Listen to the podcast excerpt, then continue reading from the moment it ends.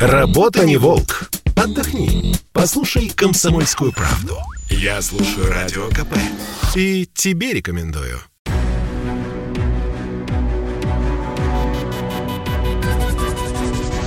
Антиковид. Проект радио «Комсомольская правда» о коронавирусе и вакцинации. Здравствуйте, друзья! В эфире «Антиковид». Меня зовут Мария Баченина, а вместе со мной этот час уже традиционно проведет медицинский журналист «Комсомольской правды» Анна Добрюха. Аня, приветствуем тебя. Здравствуйте. И в гостях у нас сегодня кандидат медицинских наук, доцент кафедры инфекционных болезней у детей педиатрического факультета Российского национального исследовательского медицинского университета имени Пирогова, врач-инфекционист Центра «Диавакс» Иван Вячеславович Коновалов. Здравствуйте, Иван Вячеславович. Здравствуйте. У нас есть традиция. Анна, которую не видно, задает вопрос первый. Именно потому, что ее не видно. Поэтому, Аня, тебе слово. Спасибо, Маша. А, Иван Вячеславович, и мы, журналисты, и многие люди в нашей стране каждое утро ждут статистику по коронавирусу. И вот в последние дни мы все видим, что растет смертность от ковида, причем буквально каждый день новые антирекорды, что называется. Вот в последние дни больше 850 человек в сутки. Скажите, пожалуйста, на ваш взгляд, с чем это может быть связано? Я просто сразу уточню, что люди обращаются обращают внимание, при такой же статистике заражений, как сейчас, то есть заболеваемость в сутки, которую нам выдает оперативный штаб, например, в начале этого года или в конце прошлого года смертность была почти в два раза ниже. Вот с чем это можно связать? Или летальность вдруг резко выросла у ковида, или вот некоторые говорят о не, неучтенных случаях заболеваемости. Как бы вы это могли объяснить? Вообще при любой инфекционной патологии, которая достаточно масштабная, в общем-то, выявленные случаи, это всегда мы называем верхушкой верхушка айсберга, потому что для того, чтобы подтвердить случай, нужно лабораторно его доказать. Собственно, в этом году вышли обновленные рекомендации относительно того, как регистрировать случаи заболевания, и в том числе, как подсчитывать э, такой очень грустный факт, как летальность, поскольку человек может погибнуть как от непосредственно коронавирусной инфекции, так и от осложнений с ним связанных.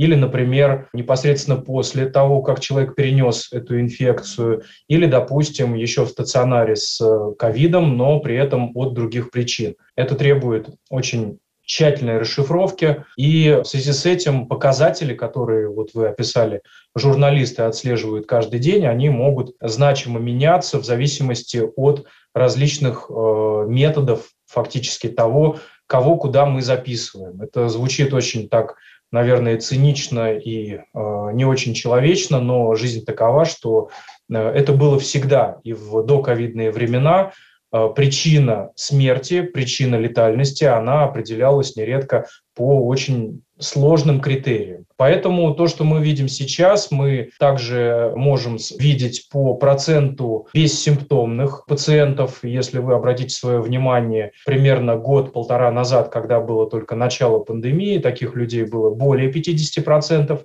а сейчас их стабильно уже почти полгода подряд менее 10%. Это означает, что выявление происходит в основном среди людей, которые имеют те или иные клинические признаки. И с учетом того, что дельта-штамм, а это однозначно объективный фактор сегодняшней ситуации в России примерно с конца весны 2021 года, обеспечивает гораздо большее количество передачи вируса. По сути, упростилась передача вируса и при этом увеличилась скорость распространения инфекции и ее тяжесть. Это объективный факт, в сравнении с уханьским так называемым штаммом, который превалировал больше года назад. У меня немножко с другой стороны вопрос. Есть мнение, что когда человек переболел ковидом, а потом а, а, после выздоровления привился, то либо уменьшается проявление постковида, либо уходит совсем. Почему это мнение? Потому что ну вот, э, врачи общаются да, между собой посредством интернета,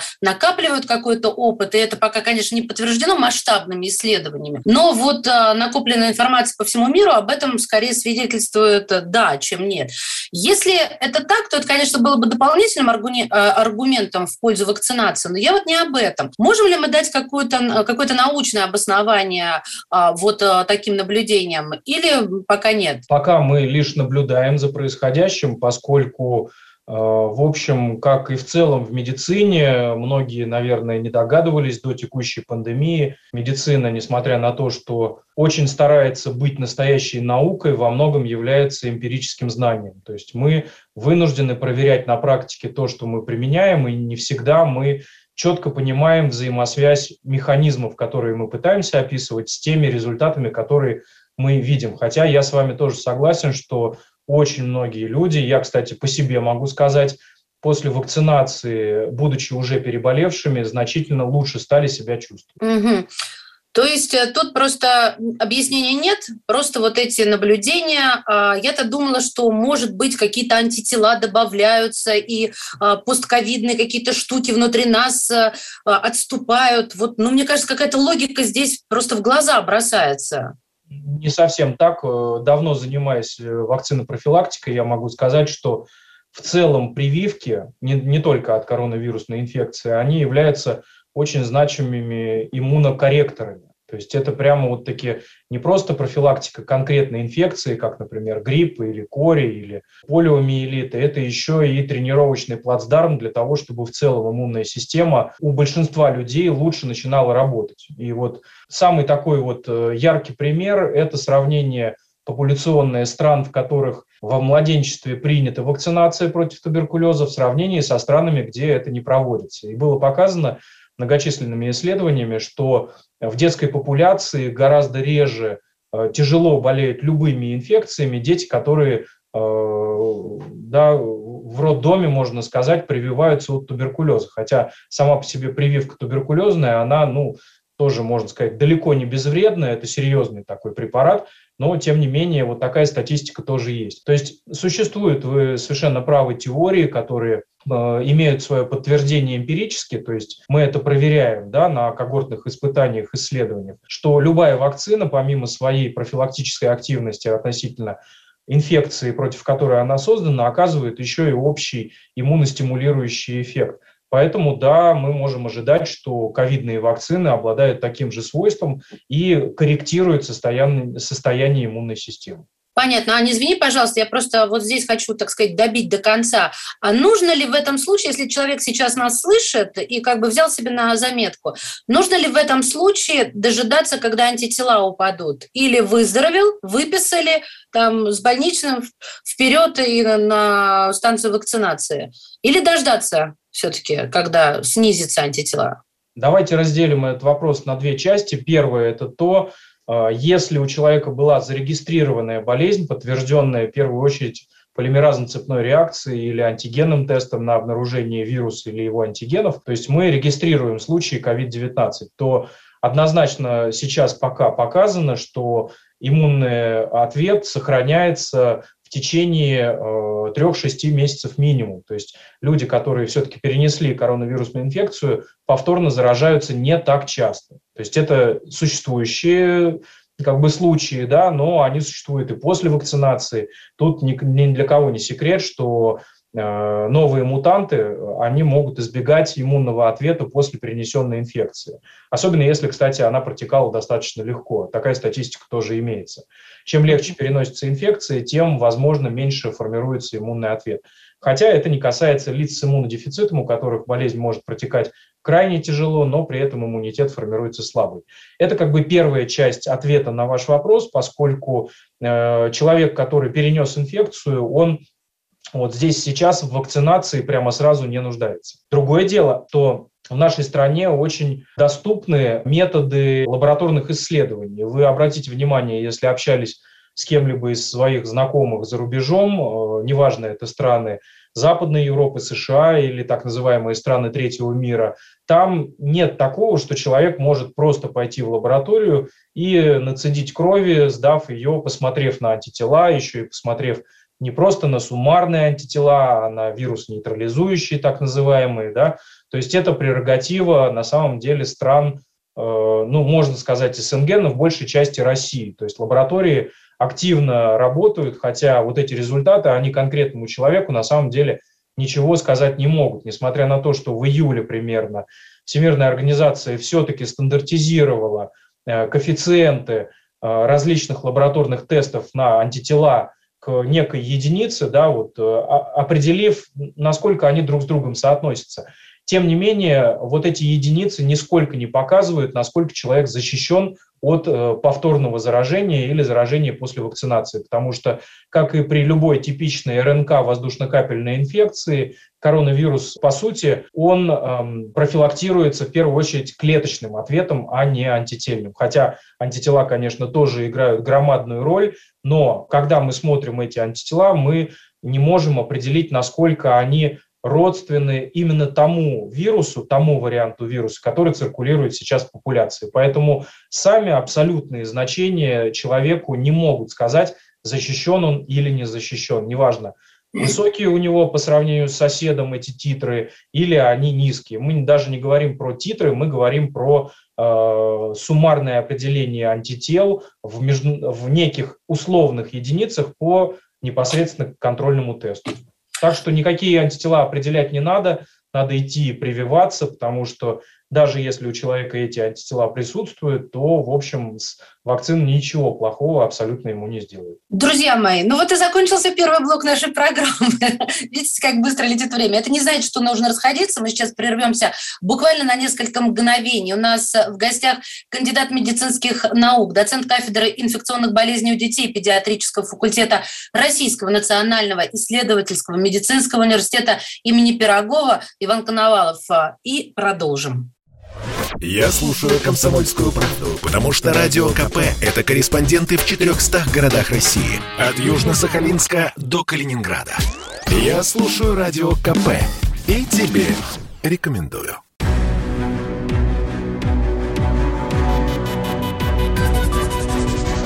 Антиковид.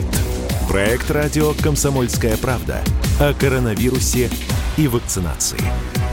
И снова здравствуйте. В эфире «Антиковид». Традиционного микрофона я, Мария Баченина, и этот час вместе со мной ведет моя коллега, медицинский журналист «Комсомольской правды» Анна Добрюха. В гостях виртуальных, да. Мы принимаем сегодня кандидата медицинских наук, доцента кафедры инфекционных болезней у детей педиатрического факультета Российского национального исследовательского медицинского университета имени Пирогова Ивана Вячеславовича Коновалова. Здравствуйте еще раз. Здравствуйте, слушатели, кто только что присоединился. Аня, предоставляю слово тебе. Задавай, пожалуйста, свой вопрос. Благодарю тебя, Маша. И я задам тот самый вопрос, который очень часто э, задают нам читатели комсомолки. Я напомню, что и на сайте kp.ru, и в газете у нас ежедневно, еженедельно выходит рубрика «Вопросы-ответы о вакцинации от ковида». И вопрос касается особенностей работы иммунитета при вакцинации. Вот Иван Вячеславович очень интересно начал рассказывать об этой теме в прошлой части нашей программы. Вопрос такой. Если человек идет и делает первую дозу вакцины, а мы знаем, что э, существующие большинство наших вакцин двухкомпонентные с интервалом в 2-3 недели. Так вот, человек сделал первую прививку. А, иммунитет у него еще не сформировался, но при этом он вынужден ездить на работу по каким-то делам в забитом общественном транспорте. Мы знаем, что большинство людей маски у нас не надевают. У нас при этом сейчас распространяется очень агрессивный дельта-штамм. Если даже сам человек привитый наденет маску, то вот, наверное, час проехав в электричке, забитой под завязку, с чихающими, кашляющими распространителями коронавируса, у него довольно высокие риски заразиться. Иван Вячеславович, могли бы вы пояснить, вот на момент, пока иммунитет иммунитет только начинает вырабатываться, организм вроде бы бросает все силы на его наработку, дополнительно поступает доза живого коронавируса. Что будет в этой ситуации? Может ли болезнь более тяжело протекать? Или наоборот, это будет облегчение для иммунитета? Что происходит? По большому счету идет конкуренция выработки антииммунного ответа на э, введенную вакцину с тем, что вирус может действительно прорвать наши естественные барьеры и вызвать болезнь. Поэтому в зависимости от сроков напрямую будет зависеть эффект или влияние вакцины на течение заболевания. Мы это наблюдали, в общем, и по другим вакцинам, что условный срок э, эффективного ответа на введение вакцины составляет примерно две недели. Но в случае с ковидом ситуация несколько иначе, потому что наш организм никогда прежде с этим возбудителем не встречался, и поэтому как раз э, более эффективны те вакцины, которые содержат два компонента. И если человек все же встречается с вирусом, будучи недопривит или привит, но э, прошло слишком мало времени для формирования иммунного ответа, то действительно он может заболеть, Но говорить о том, что вакцина каким-то образом может ухудшить течение этого заболевания, это абсолютно неверно. Наоборот, Наша цель – это выиграть время, потому что основная проблема при коронавирусной инфекции, что, по сути, те патологические процессы, которые ковид запускает, и время, которое требуется иммунитету, чтобы сформировать защиту, они, по сути, как ножницы, они противостоят друг другу. Если человек болеет условно в течение двух недель, то у него ну, можно сказать, уже есть шансы на то, что его иммунная система среагирует и все-таки даст ему возможность выздороветь. Если же все протекает более молниеносно, а мы знаем, что дельта-штамм гораздо быстрее формирует болезнь, в том числе и среди молодых людей, то есть у нас срок средний даже инкубационного периода сократился примерно в два раза. Если год назад это было примерно 7-10 дней, то сейчас средний срок от контакта, то есть инфицирования до первой симптоматики может составлять очень-очень мало, 3-4 дня, и уже мы видим активную инфекцию. И то же самое касается развития симптомов. То есть если раньше человек амбулаторно пытался лечиться порядка недели подряд дома и только потом попадал уже в стационар с ухудшением ситуации, то сейчас эти сроки сократились, и буквально в течение 3-4 дней от первых симптомов, от лихорадки, уже присоединяются признаки дыхательной недостаточности, и мы видим изменения на компьютерной томографии и соответствующих признаков в биохимических параметрах крови и объективном статусе пациента. Поэтому, конечно, мы можем сказать, что тот вирус, который циркулировал массово еще год назад, он как бы ну, был менее агрессивным, и поэтому на фоне вакцинации да, люди могли меньше беспокоиться, что они заразятся, пока еще не сформировали устойчивой защиты. А сейчас, конечно, э, несмотря на то, что человек может привиться, ему нужно очень тщательно соблюдать меры индивидуальной защиты, хотя, ну, по большому счету, вот э, он же все эти полтора года должен был соблюдать все эти меры и без вакцин. Поэтому вакцинация в данном случае не накладывает каких-либо дополнительных на него требований по соблюдению масочного режима или дистанции или каких-либо других мер по неспецифической профилактике, но он должен четко осознавать, что пока он не получит вакцину и не пройдет 2-3 недели, он, по сути, ну, может болеть так же тяжело, как те, кто, к сожалению, еще привиться не успел. А я прошу прощения, Маш, не знаю, что это вопрос. Понимаю тебя. Да, хочу практически прикладной совет попросить, потому что, опять же, а, наши читатели его просят. А вот, Иван Вячеславович, как врач, что бы вы могли порекомендовать, если человек только что, ну, вернее, решает, привиться ему или не привиться буквально сегодня-завтра, а ему предстоит условно через 3-4 дня или поездка в отпуск, или в командировку, где будет много общения, много людей и так далее. Вот вы бы порекомендовали привиться и, и буквально сразу уезжать или съездить, а потом вакцинироваться? Ну, конечно, привиться в любом случае, потому что иммунитет начинает работать только после вакцинации. У вас нет никаких средств защиты, условно, да, если вы не привиты. Поэтому, да, конечно, если человек привился и летит в отпуск, то он имеет шанс заболеть, заразиться. Но люди очень часто путают два простых понятия. Это первая логическая ошибка которые в учебниках логики, кстати, проводятся, что впоследствии не значит вследствие. Мы все очень накручены эмоционально тем, что люди, которые наконец-то решились на вакцинацию, вместо того, чтобы соблюдать дистанцию, режим, маски и так далее, они идут и сидят в очереди полчаса среди людей, которые тоже в этой очереди сидят, и процент какой-то среди них существует, что они могут действительно быть источниками инфекции. Когда человек например, прививается и через два дня летит в командировку, сидя в этих толпах в аэропорту, потом наблюдая, как люди игнорируют масочный режим в самолете, при высадке и так далее. Конечно, если они заражаются, то у них автоматически срабатывает рефлекс я заболел после прививки, да, и вот это высечено фактически многими людьми как определение «я привился, наверное, у меня упал иммунитет, поэтому я проще подцепил болезнь». Это не так. Никакая вакцина, по сути, она не может снизить иммунитет. Она может вызвать, наоборот, его стимуляцию, почему люди пару дней могут страдать от повышенной температуры тела или местной боли, когда а, болит место укола. А, особенно это касается молодежи, у которых иммунный ответ гораздо более реактивный, чем у пожилых.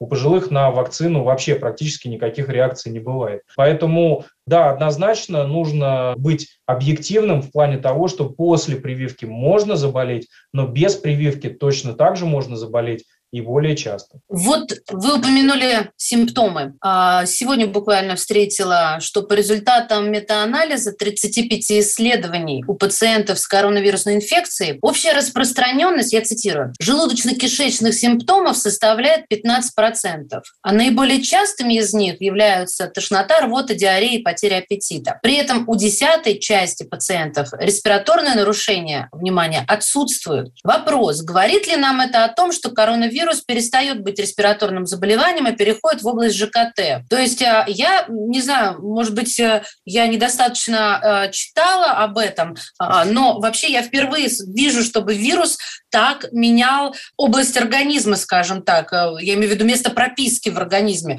Мы все привыкли, ОРВИ – это у нас дыхательная система. Ну да, осложнения могут быть и туда, и сюда, но вот главная цель – это именно эта система, о которой я сказала. Ну причем тут вот раз и все, и иное что-то. И мы теперь сидим и заражаем всех остальных. Просто отравились, а у нас вирус. Нет, конечно, для специалистов в области инфектологии было всегда известно, что вирусы могут обладать политропным эффектом. И я приведу таких при, такие примеры распространенных э, причин ОРВИ, в частности у детей, потому что да, среди детей всегда циркуляция больше, как бы дети обучаются вирусным инфекциям, когда идут в коллективы. Например, грипп вызывает желудочно-кишечное поражение, аденовирусная инфекция, а, помимо конъюнктивитов или ложных крупов вызывает кишечные инфекции. Но при этом, извините, я вас перебиваю, бога ради, простите, я сейчас вообще уйдем на перерыв, но при этом есть температура, кашель, насморк, респираторные есть вещи, которые говорят нам о том, что э, а, все вместе как бы накинулось, а тут просто, извините, пронесло. Нет, не всегда. Энтеровирусы те же самые вызывают и лихорадку, и симптомы ОРВИ у одних, а у кишечной инфекции у других. Это скорее обывательское представление, которое связано с тем, что люди за полтора года попытались пройти весь курс э, биохимии, анатомии, физиологии, микробиологии, потом инфекционных болезней, а вот сверху не надо на нас высока смотреть, не надо, Иван Вячеславович. Нисколько, нет, я просто пытаюсь объяснить, что для нас текущая ситуация, когда один вирус поражает разных людей в семье совершенно по-разному, является вполне обыденным, хотя для человека, который болеет, для него вообще это какой-то винегрет, когда один и тот же вирус вызвал просто кучу разных болячек у разных членов семьи. Для нас это обыденность. Я здесь еще буду делать одно уточнение, но уже в следующей части нашей программы. Кандидат медицинских наук, доцент кафедры инфекционных болезней у детей педиатрического факультета Российского национального исследовательского медицинского университета имени Пирогова Иван Коновалов сегодня в эфире «Комсомольской правды». Я слушаю Радио КП, потому что здесь Сергей Мартан, Дмитрий Гоблин-Пучков, Тина Канделаки, Владимир Жириновский и другие топовые ведущие. Я слушаю Радио КП и тебе рекомендую.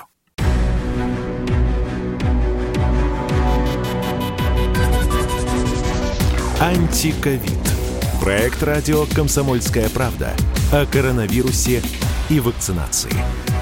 Мы снова возвращаемся в эфир. Здравствуйте. У микрофона Мария Баченина. И вместе со мной этот час ведет медицинский журналист «Комсомольской правды» Анна Добрюха. А, Аня, приветствую тебя.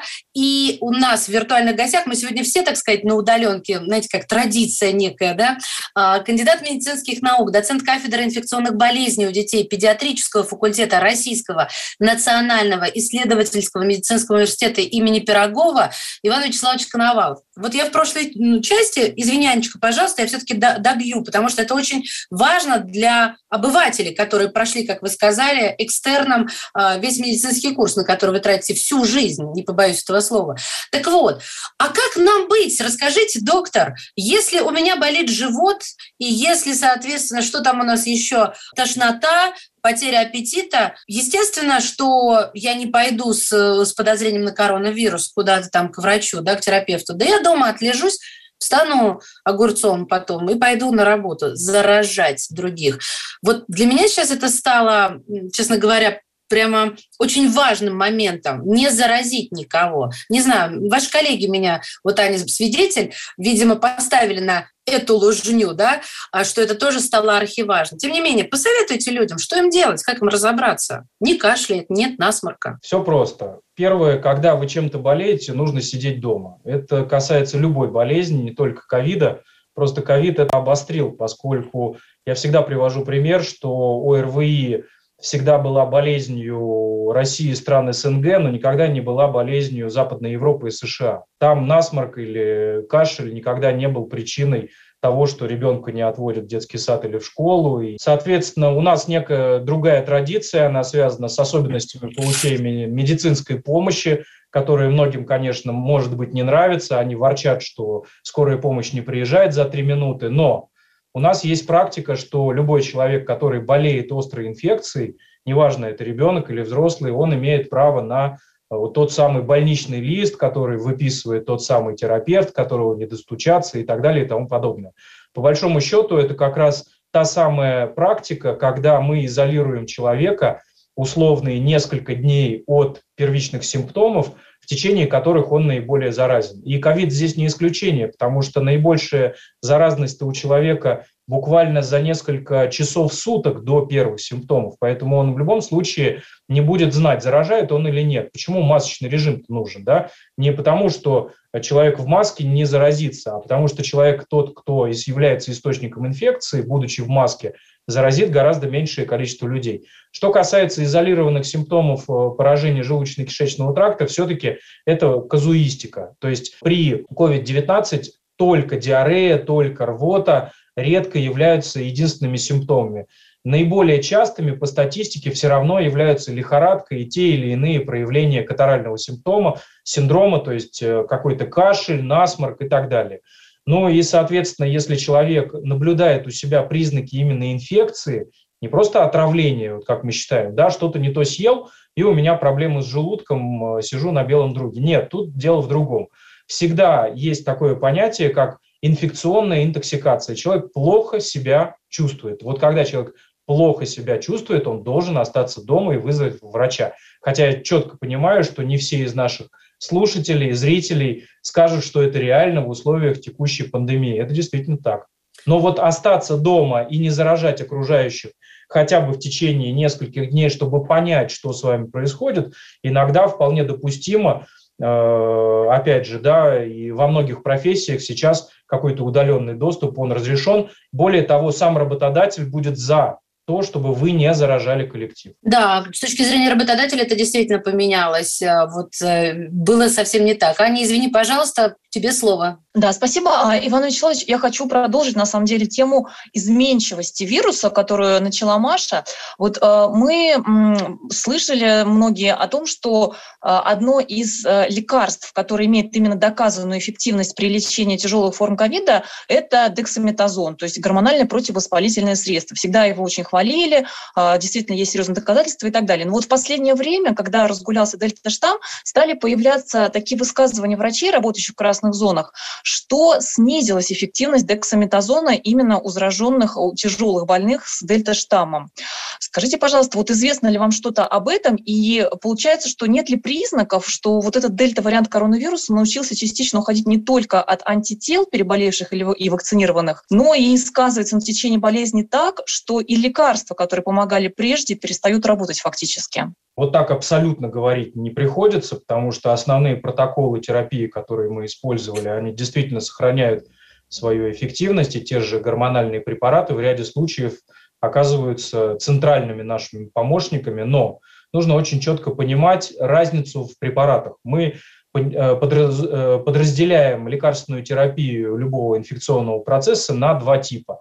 Первый – это так называемая этиотропная терапия. Это терапия, направленная на блокирование инфекционного агента. И в данном случае ситуация не изменилась. До сих пор продолжают быть определенные активные э, противовирусные препараты, интерфероновый ряд препаратов – и, допустим, иммуноглобулины, моноклональные антитела, цель которых как раз заблокировать вирус. Это первая, этиотропная группа. И вторая группа – это так называемые патогенетические, которые воздействуют уже не на сам вирус, а на, по сути, происходящие в организме изменения для предотвращения каких-то тяжелых осложнений. И было действительно показано, что э, первую скрипку вообще, особенно при тяжелых случаях COVID-19, играют гормоны.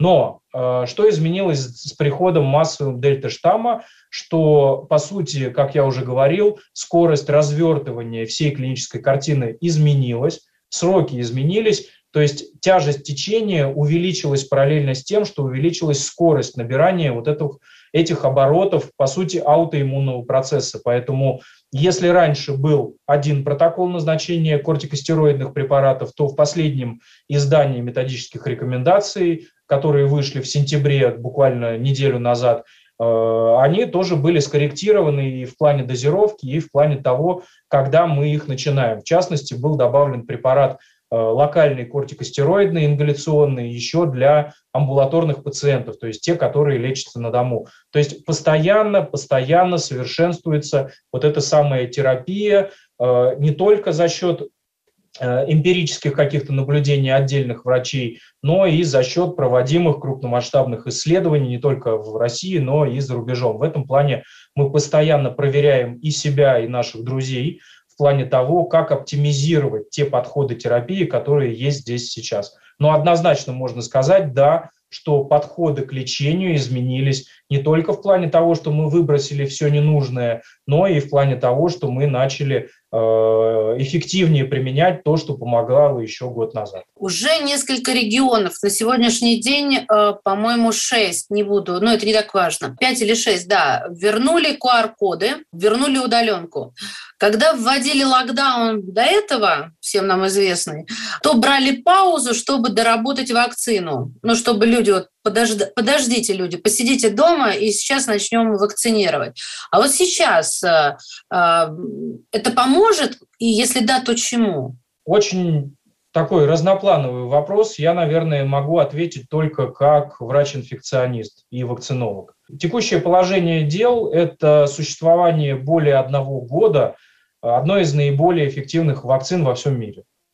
Вот э, ситуация парадоксальная. В Российской Федерации есть вакцинный препарат, который доступен. Причем не просто доступен, он еще и показано помогает против новых штаммов, чего нет в целом ряде стран.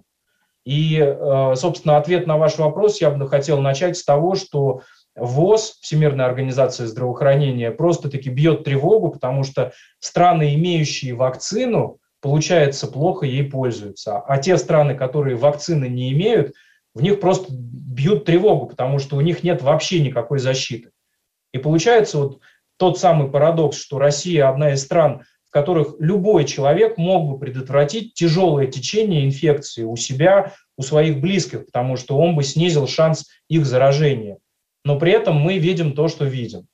Поэтому вторая часть вашего вопроса, она относится скорее к другим, э, не моим коллегам, а людям, которые занимаются в том числе освещением этого вопроса в, ну, да, и в средствах массовой информации, и в пресс-релизах, и в том числе предоставляя информацию медработникам. Я хотел бы подчеркнуть ваше внимание, что одной из больших проблем, которую мы, специалисты по вакцинации и инфекционным болезням, пытаемся преодолеть, это э, недостаточный охват знаний среди специалистов других специальностей.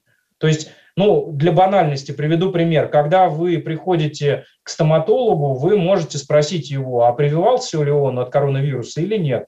И в этом не будет ничего такого странного, потому что мы все люди, да, и интересуемся мнением э, своих знакомых, тем более, если мы знаем, что этот стоматолог, специалист, который Э, да, принес нам много пользы и вообще нам очень хорошо помогал. Мы считаем его референтным источником. Но при этом, при всем, мы э, распространяем его референтные э, ответы да, фактически на все области медицины. И мы можем также задать ему вопрос, а как нам, например, быть с родственником, болеющим онкологией? Ну вот вопрос, вы у стоматолога будете спрашивать, как лечить онкологию своего родственника? Да, вы можете конечно, спросить. Конечно, не будем. Я, я прошу прощения, мне нужно сейчас вас а, прервать, потому что нам нужно уйти на паузу. У нас а, в гостях кандидат медицинских наук а, Иван Вячеславович Коновалов. Друзья мои, не отключайтесь, буквально пару мгновений и продолжим этот разговор. Сергей Мардан и Дарья Платонова не лезут за словом в карман, но лезут на рожон. Они вражескую армию на скаку остановят и оборзевших чиновников на место поставят. Все действуют по сценарию, все изображают непосредственность эмоций, всем скучно от этого, но на выходе расходятся довольные собой друг другом и делают вид, что, в общем, это и есть настоящая политика.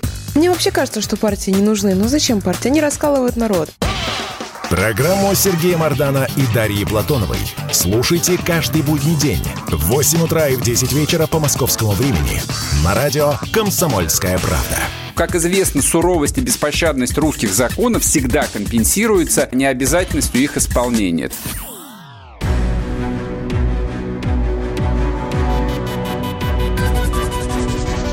Антиковид. Проект радио «Комсомольская правда» о коронавирусе и вакцинации. Мы снова в эфире. Здравствуйте. Меня зовут Мария Баченина. Этот час традиционно ведет вместе со мной медицинский журналист э, «Комсомольской правды» Анна Добрюха. А в гостях мы принимаем кандидата медицинских наук, доцента кафедры инфекционных болезней у детей педиатрического факультета Российского национального исследовательского медицинского университета имени Пирогова Ивана Вячеславовича Коновалова. Я вас перебила, прошу прощения. Я прошу вас продолжить и закончите мысль, пожалуйста. Да, точ, точно так же мы не приходим к онкологу и не берем у него советов и рекомендаций по тому, как нам рвать восьмерку. Это очень-очень важный момент. Как бы мы ни доверяли специалисту в белом халате, мы должны очень четко знать, что при современном развитии медицины она стала настолько всеобъемлющей и сложной наукой, что разбираться получается каждому в неком своем сегменте. И это действительно проблема современности не только в России, поверьте что врач одной специальности и врач другой специальности нередко просто не контактируют друг с другом, хотя междисциплинарный подход, как уже показано многими э, странами, многими сообществами, это единственное верное решение. Поэтому, когда людей загоняют, так скажем, в регламент того, что любой медик должен иметь непреложную правду относительно прививки или инфекции, вы, по сути, обличаете, что любой медработник должен быть инфекционистом и вакцинологом. Но это не так. И за те же полтора года, поверьте, далеко не все прошли экстерном э, курсы повышения квалификации в области инфекционных болезней и вакцины профилактики. Поэтому, когда вы интересуетесь мнением или заключением медицинского работника, тем более среднего медперсонала, вы должны отдавать себе отчет, что по сути, по сути, этот человек может не являться специалистом в области, которую вы у него спрашиваете. Аня? Да, я хочу напомнить нашим слушателям, что а, Иван Вячеславович а, специалист по инфекционным заболеваниям у детей. Поэтому у кого, как а, не у вас, нам лучше всего спросить.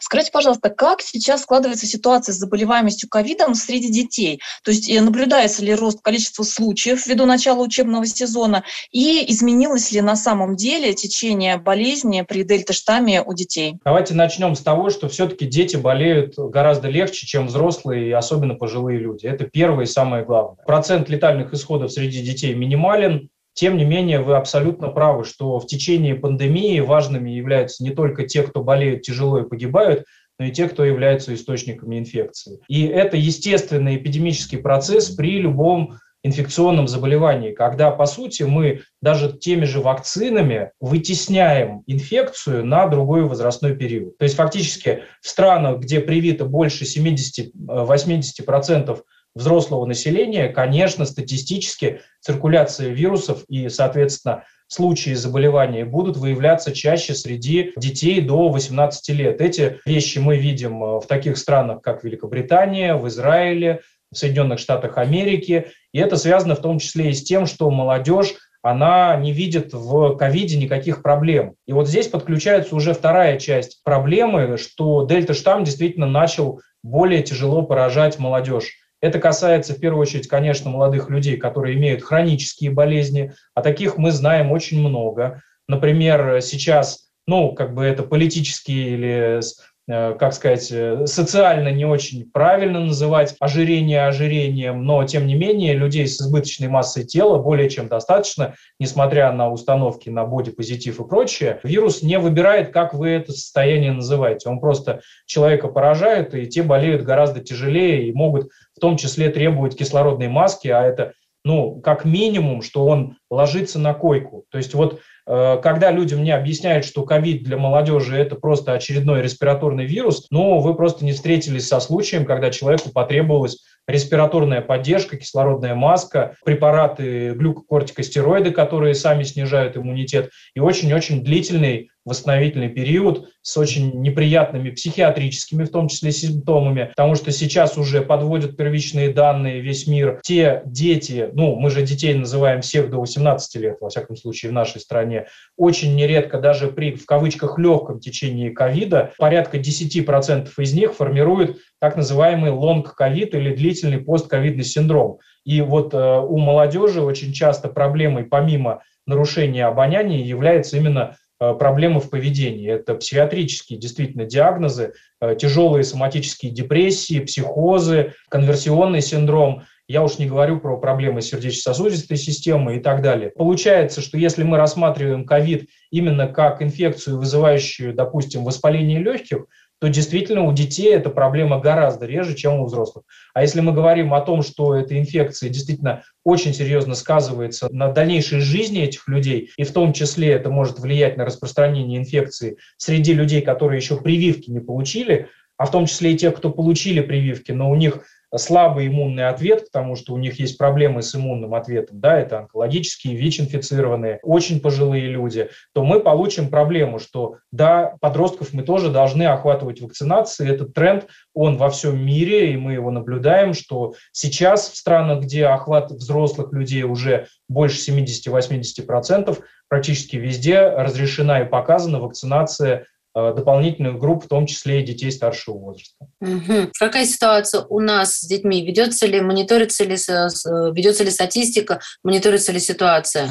Ситуация мониторится, и, в общем, э, ряд э, крупнейших регионов, федеральных центров, например, Москва, проводят достаточно подробную статистику выявления случаев у детей. Это где-то от 5 до 10 процентов всех вообще инфицированных. Это серьезная цифра, надо сказать. Э, соответственно, несмотря на то, что риск госпитализации по медицинским показаниям у них ниже, чем у взрослых, особенно пожилых людей, все равно нам приходится э, класть на койки достаточно большое количество детей. Это первое. Это, конечно, в основном дети старше 8, 10, 12 лет, у которых э, ковид может вызывать тяжелое поражение дыхательной системы, лихорадочный синдром, поражение сердечной мышцы и нарушение свертывающей системы крови. То есть это, в общем, можно сказать, достаточно серьезное тяжелое заболевание, хотя именно смертность среди них все-таки ниже, чем у взрослых. И вторая часть проблемы, которую многие не знают или ну, как бы не так часто это э, рассказывается, о том, что у детей э, бывает коронавирус сам по себе вызывает отсроченное поражение, когда острый инфекционный процесс протекает достаточно благоприятно, в том числе и вообще бессимптомно, а вот спустя примерно 2-4 месяца у детей может развиваться такое специфическое состояние, как мультисистемный воспалительный синдром. Он очень похож на так называемый синдром Кавасаки, но отличается и по срокам, и по возрасту. И Это когда уже вы,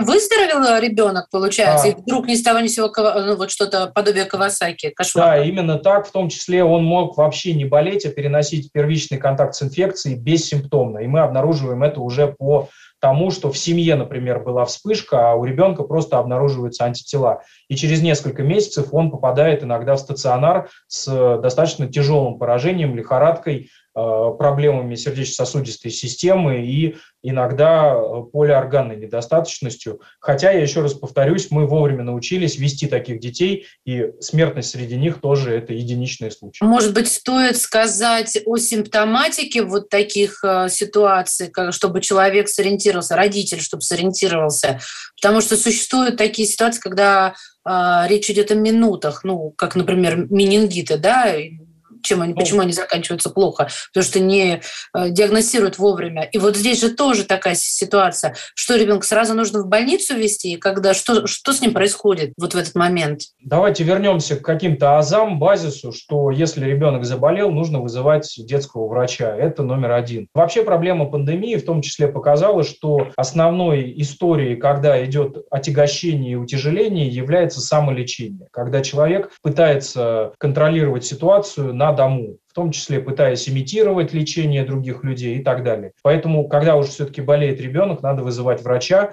а при э, мультисистемном воспалении нередко первым и основным симптомом является, помимо слабости и нарушения общего самочувствия, конечно, лихорадка, которая ничем не сбивается, и иногда возникает сыпь. Э, очень разнообразная, бесполезно пытаться уместить ее в какую-то конкретную, да, похожую, но сыпь, лихорадка и присоединяющиеся симптомы в том числе поражение желудочно-кишечного тракта, они должны, конечно, вызывать обеспокоенность и вызывать, являются необходимостью по вызову детского врача, который уже будет разбираться. Действительно, похоже это на мультисистемное воспаление, нужно ли дополнительно ребенка обследовать амбулаторно или стационарно. Друзья мои, сегодня в эфире «Комсомольской правды» консультировал, можно сказать, делился знаниями, рассказывал кандидат медицинских наук, доцент кафедры инфекционных болезней у детей педиатрического факультета Российского национального исследовательского медицинского университета имени Пирогова Иван Вячеславович Коновалов. Благодарим от всей души. Спасибо большое. И в заключение я хотел бы, наверное, сказать, что все крутится вокруг вакцин или наоборот, те, кто отрицают вакцины. Я хотел бы сказать людям, если мы существуем в условиях вот той самой инфодемии, которая зависит и от средств массовой информации, и от неблагополучных источников, и от каких-то экономических, логистических проблем, пожалуйста, пользуйтесь тем, чем вы можете управлять. В реальности, в пандемии, вы можете управлять своим здоровьем только путем вакцинации. Никаких других объективных средств просто не существует. Сколько бы люди не прятались от чего угодно, инфекцию не обманешь, сколько бы у вас не было там денег на личном счету или какими-либо убеждениями вы не обладали. Поэтому, пожалуйста, консультируйтесь у тех людей, которые ориентируются в проблеме, поскольку являются в ней специалистами, а не только потому, что они громче кричат или имеют больше подписчиков или последователей. Пожалуйста, будьте здоровы, в первую очередь ментально, психически и эмоционально. Аня, спасибо тебе большое. Прощаемся, уважаемые радиослушатели. Это был антиковид.